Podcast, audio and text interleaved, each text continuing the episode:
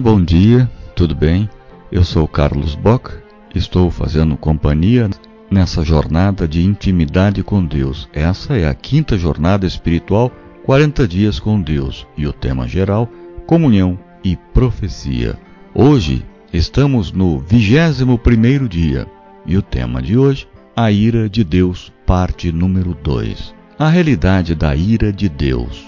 O texto bíblico está repleto de informações a respeito da ira de Deus. Uma análise de suas páginas torna evidente o que a causava e quais seus efeitos sobre aqueles que recebiam, e isto fica evidente tanto no Antigo como no Novo Testamento. As Escrituras também apontam o meio de escape provido pelo próprio Deus.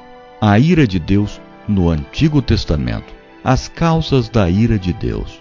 Ao se considerar o tema da ira de Deus no Antigo Testamento, percebe-se que há basicamente duas causas. Primeiro, ações humanas que violam a aliança que Deus fez com seu povo. E, segundo, a desumanidade do homem para com seus semelhantes. A quebra da aliança. A aliança ocorrera por iniciativa divina e estipulativa. Por um lado, que Deus adotara Israel como seu povo e que, por isso, o protegeria e abençoaria ricamente.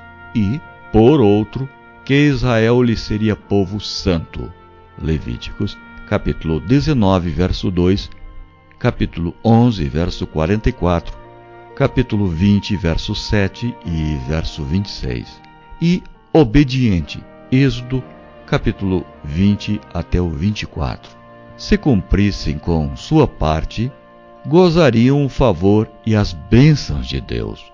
Deuteronômio 7, 12 até o 24, 28 de 1 ao 13.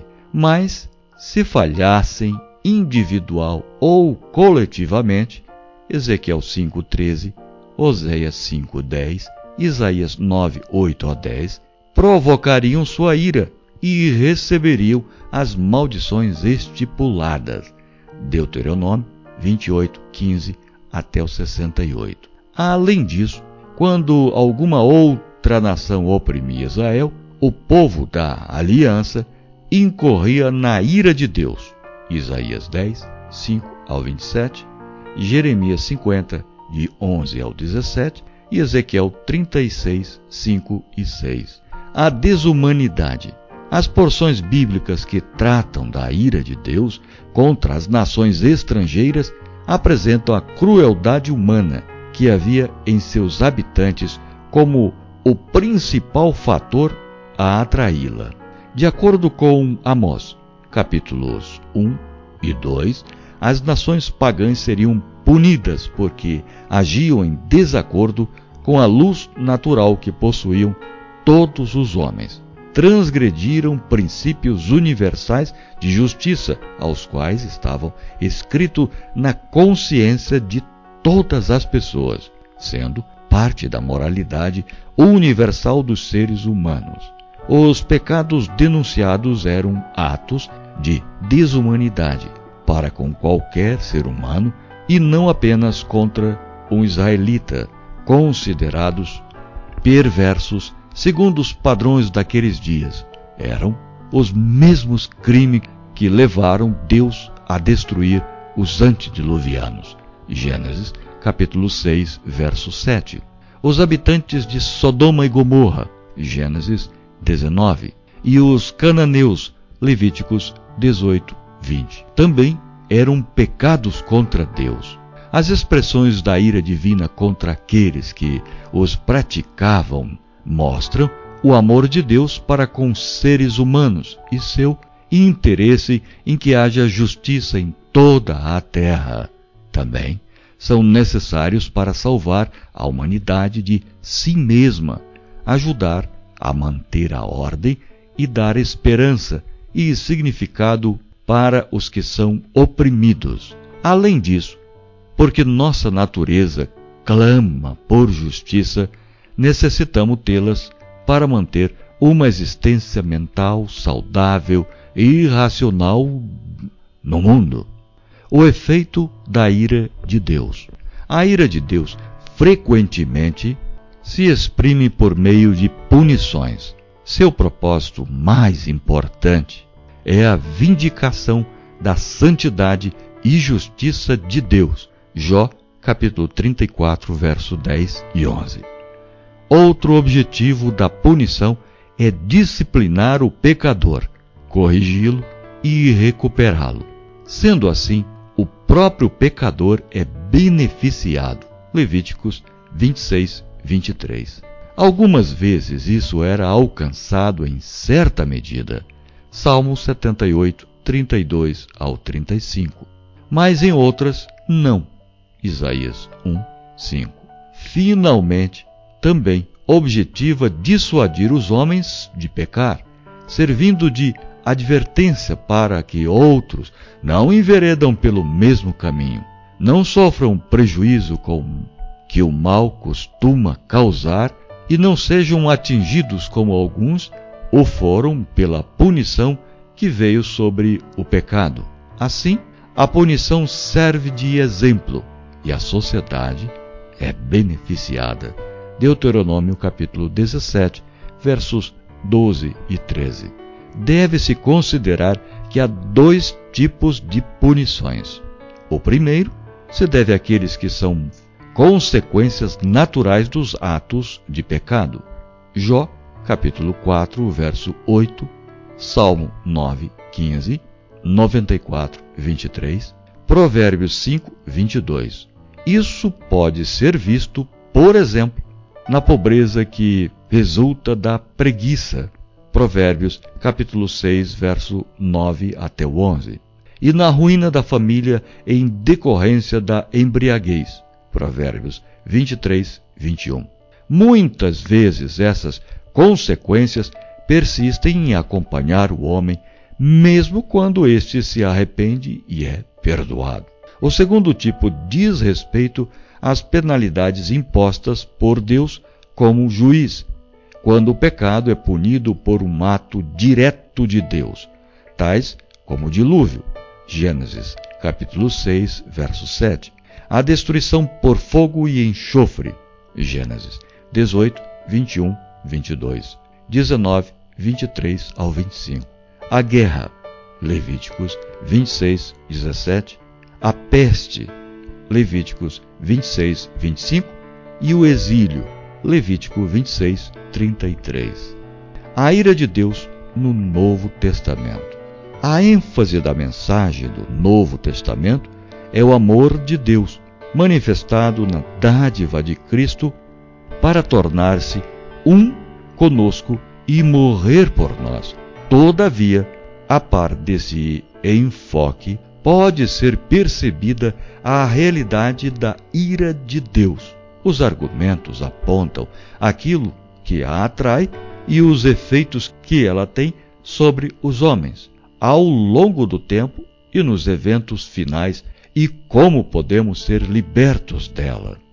A causa da ira de Deus. A causa básica da ira divina é o pecado. Mas o que é pecado? Pecado é tudo aquilo que contradiz o caráter de Deus. É oposição a Deus. É a quebra do relacionamento pessoal com Deus. O pecado é uma ação. 1 João, capítulo 3, verso 4. Mas também um estado da vontade e a condição pessoal que se opõe a Deus e sua vontade. Romanos, capítulo 7, verso 14. Capítulo 8, versos 6 a 8. Tiago, capítulo 1, verso 13 e 14.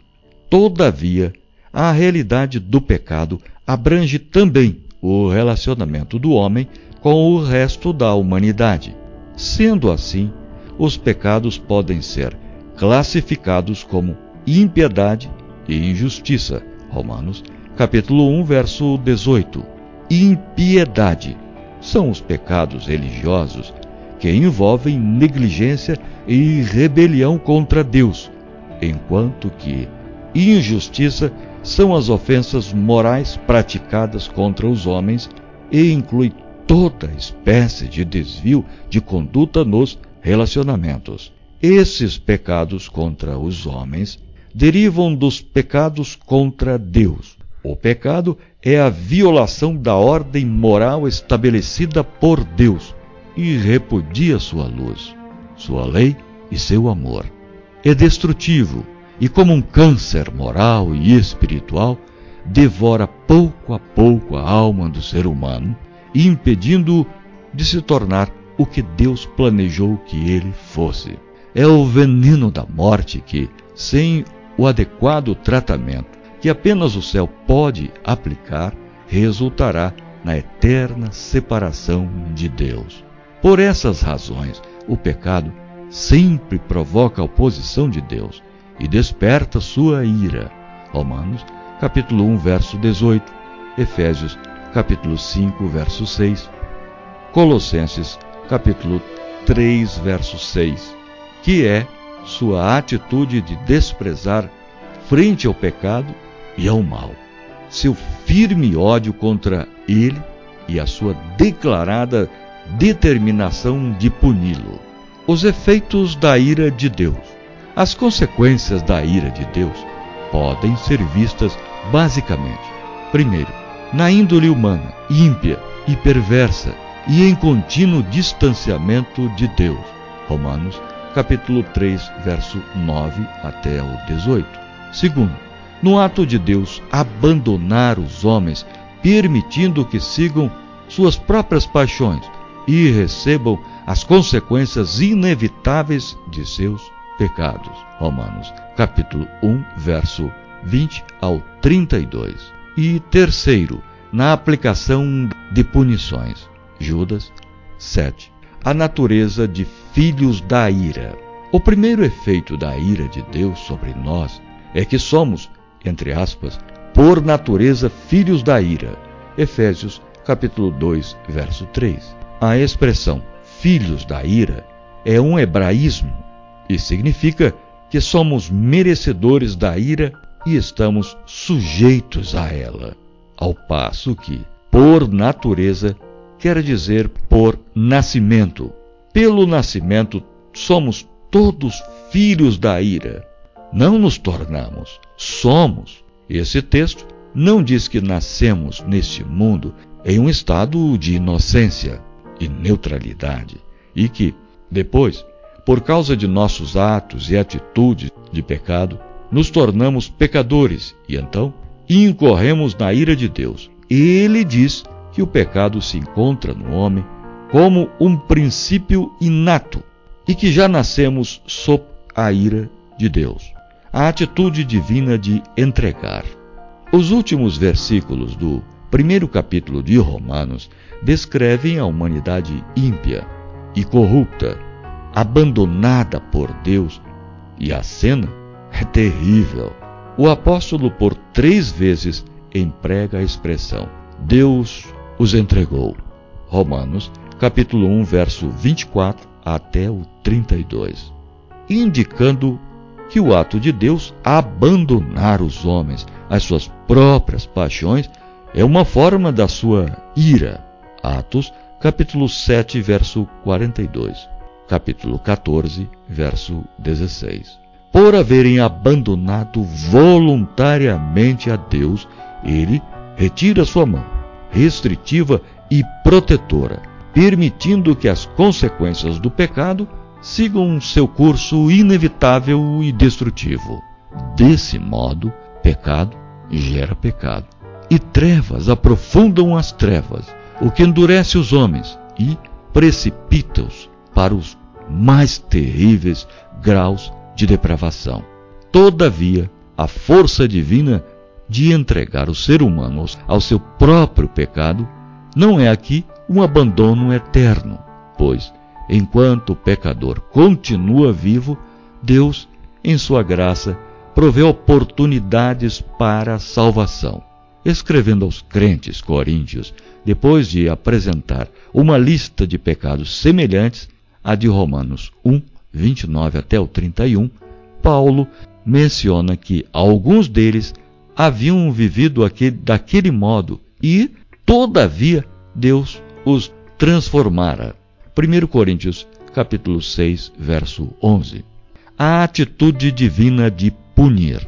Desde o princípio, a punição com a qual Deus ameaçou o ser humano, caso ele pecasse, foi a pena de morte. Romanos, capítulo 5, verso 12 ao 14, verso 6, capítulo 6, verso 23, 1 Coríntios 15, 22, que inclui, primeiro, morte espiritual, que resultou na natureza pecaminosa com a qual nascemos e que nos torna impuros, afeta todo o nosso viver e nos faz carregar o fardo da culpa e ter medo da punição. Efésios capítulo 2, verso 3 e 5. Segundo, os sofrimentos da vida, tais como as fraquezas, as doenças e os conflitos íntimos. Romanos capítulo 7, verso 15 ao 24. Terceiro, a morte física. Gênesis capítulo 3, verso 19.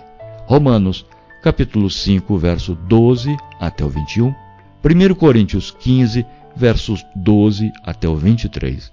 E Hebreus capítulo 9, verso 27. O que não é somente resultado natural, mas também penalidade do pecado. Quarto, a morte eterna, a completa e definitiva separação de Deus, que inclui os sofrimentos físicos e angústias das consequências. Mateus capítulo 5, verso 29 e 30, Mateus 18, verso 8 e 9, Marcos capítulo 9, versos 43 ao 48, Apocalipse capítulo 14, verso 9 até o 11 e Apocalipse 20, verso 10, 15, Apocalipse 21, verso 8. Que os ímpios terão, quando forem lançados no fogo preparado para Satanás e os seus anjos. Mateus 25, 41. Quando o ser humano pecou, essa penalidade efetivamente ocorreu, embora ainda não em sua plenitude, sustada que foi temporariamente pela graça de Deus. Em se tratando de punição final, embora todos os ímpios recebam o mesmo salário, a morte, Romanos capítulo 1, verso 32, capítulo 2, versos 5 e 6, capítulo 3, verso 23. Haverá diferentes graus de punição, baseados no demérito da ofensa, conforme as obras de cada um. Mateus 16, 27, segundo Timóteo capítulo 4, verso 14, 1 Pedro 1, 17, Apocalipse capítulo 2, verso 23 e o capítulo 20, verso 12 e 13, e o capítulo 22, verso 12. A expressão grega eis aionai Aionaion, literalmente pelos séculos dos séculos, e outras semelhantes encontradas nas Escrituras para indicar a duração da punição.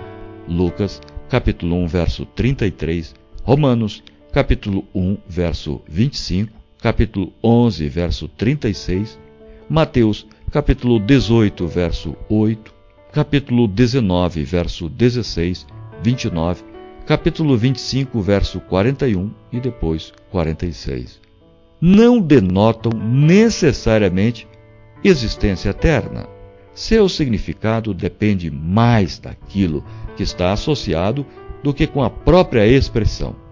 A figura vem de Isaías 34, 10, em que o profeta retrata a destruição de Edom e, todavia, se percebe que não havia a intenção de indicar que o fogo abarcaria todo lugar e arderia eternamente, porque o mesmo texto descreve vários animais vivendo naquele lugar após ser assolado. Verso 11 até o 15.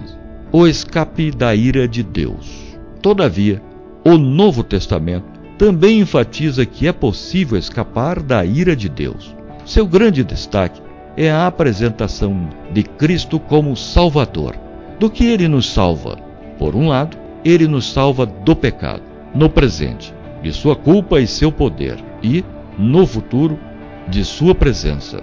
Por outro, Ele nos liberta da ira de Deus contra o pecador. De fato, embora o derramamento do sangue de Cristo tenha sido a revelação direta do amor do Pai para conosco, Romanos 5, 8, foi também o impedimento direto da ira de Deus contra nós. Romanos, capítulo 5, verso 9. Desse modo, é pela fé em Cristo que somos libertos do pecado e é pela mesma fé que somos libertos da ira de Deus. Como vimos, a ira de Deus é uma realidade no mundo dos homens e está presente desde que houve o primeiro pecado ela pode ser percebida em acontecimentos que ocorrem tanto pela permissão divina quanto pelas ações diretas da parte de Deus, sendo que sua manifestação maior e final sobre o mundo está no futuro. Todavia, Deus mesmo providenciou um meio de escaparmos dela, a aceitação de Cristo mediante a fé. Portanto, corramos para Cristo, nosso refúgio. Examinando o coração. Examinai rigorosamente o vosso coração, à luz da eternidade. Não oculteis nada a vosso exame. Esquadrinhai, ó, esquadrinhai, como se disso dependesse a vossa vida. E condenai a vós mesmos, pronunciai a sentença sobre vós mesmos. E então, pela fé, reivindicai o purificador sangue de Cristo para remover as manchas de vosso caráter cristão. Não aduleis, nem desculpeis a vós mesmos. Tratai honestamente com a vossa própria alma. E então, ao vos considerardes pecador, caí completamente quebrantados aos pés da cruz. Jesus vos receberá, tão corrompidos como sois, e vos lavará em seu sangue, purificando-vos de impurezas e vos habilitando para a sociedade dos anjos celestes, num céu puro e harmonioso. Não há ali dissonância, nem discórdia, tudo é saúde, felicidade e alegria. O texto está no livro Maranata, o Senhor logo vem. Meditação matinal do ano de 1977 página 55. Amanhã entraremos na parte número 4, que tem o tema Comunhão e Discipulado. A parte número 4 compreende os dias 22 até o 27, e os temas são os seguintes: a prática do discipulado, parte 1, prática do discipulado, parte 2, prática do discipulado, parte 3, a igreja sem paredes, paixão pela missão, e o dia 27, o alto clamor, missão concluída. E serão escritas pelos pastores Orlando Jerônimo de Oliveira, Everon Donato, Luiz Gonçalves, Wilson Andrew White. E estaremos no vigésimo segundo dia. Que Deus te abençoe ricamente. Até amanhã.